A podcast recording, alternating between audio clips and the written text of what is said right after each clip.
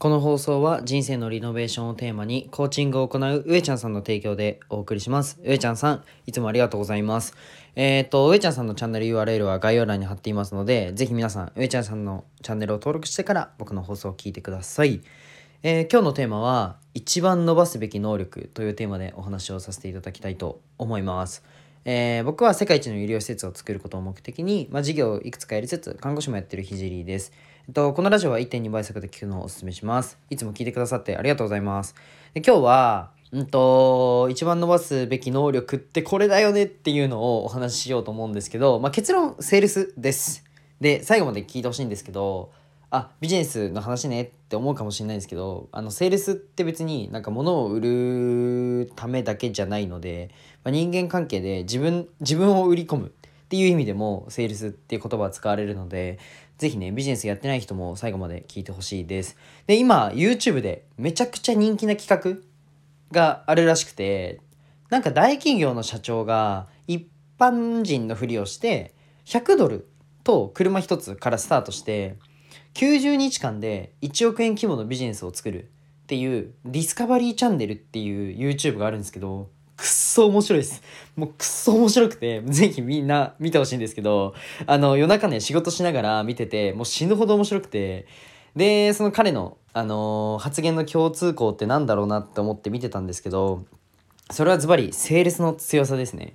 あの仲間を引き込む時のトークだったり立ち振る舞いだったりあと物を買ってもらう時の立ち振る舞いはもちろんなんですけど交渉の仕方とかもうめちゃくちゃうまいんですよ。まあ当たり前なんですけど大企業の社長さんなんで 当たり前なんですけどめちゃくちゃうまいんですね。これはちょっとディスカバリーチャンネルの方で実際見てほしいんですけどあそういうことねひじりくんって多分思うんで。はい。で僕はビジネスにおいて一番必要なのはあのトーク力だと思っててそこに異常なほど突出したあの場面を見られて僕はすごく勉強になりましたね。はい、であまり細かく詳細を話すとちょっとネタバレになっちゃうんであまり細かく言えないんですけど僕が勉強になった点はトークだけじゃなくて絶対に諦めないっていうところがもう異常なほど強くてあの諦めないって結構疲れがちだしベタなあのなんか努力して諦めないってベタなことだと思うんですけどそれそれがじゃあ値で測れるとしたらその社長さんはもう異常値なんですよね。はい、例えば、うん、とアルコールをを売るってなった時にあのアメリカだとなんか登録しないとアルコールが販売できないよっていうのがあるらしいんですけどじゃあ飲食店としてなんかフードと組み合わせればフードを提供してるって言えちゃうとかなんかそういうのあるらしくてで一つの出来事がなんかできない。その登録するのになんか40日ぐらいかかるってなって目標は90日で 1億円規模にしなきゃいけないんで無理じゃないですか？うん、40日もそんなところで取られてらんねえなっていうところで違う方法を考えようみたいな感じであの進んでいくんですけど一つできない一つの出来事がねできないってなった時のこのなんか突破口を見つけるこの挽回力みたいなのが桁違いなんですよね。諦めないこの挽回力が。それがすごいなと思っててディスカバリーチャンネルのあの動画を見ると諦めるっていう概念がマジでなくなります。で大企業の社長さんは、まあ、何か病気も患ってるらしくてなんか胃ろなんですよね。まあ胃ろっていうのは、えっと、お腹に管がついててそこから栄養を取り込む。あの経口摂取が難しい方に使うあの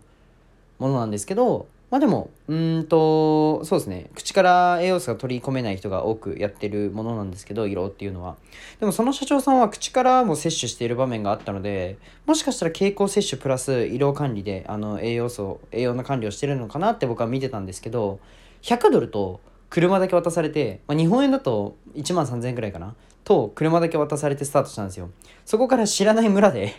あの90日間で1億円規模の事業を作るってやばくないですか？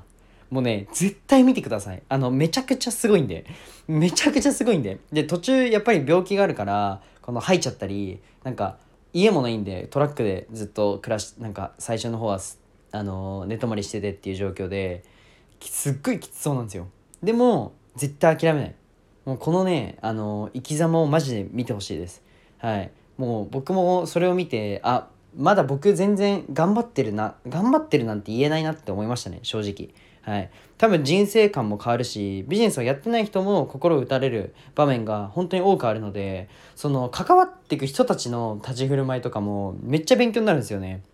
ぜひディスカバリーチャンネルの、えープロジェクトを見てください。じゃあ今日はこの辺で終わりたいと思います。で、今ね、あの最後に一つお知らせをさせてください。えー今、えっと、音声の無料 SNS コンサルをやっています。まあ SNS でどうやってマネタイズしてるの？とか、無料で学びたい方、ぜひね、レターの方で、えーご連絡ください。じゃあ今日はこの辺で終わりたいと思います。じゃあ、バイバイ。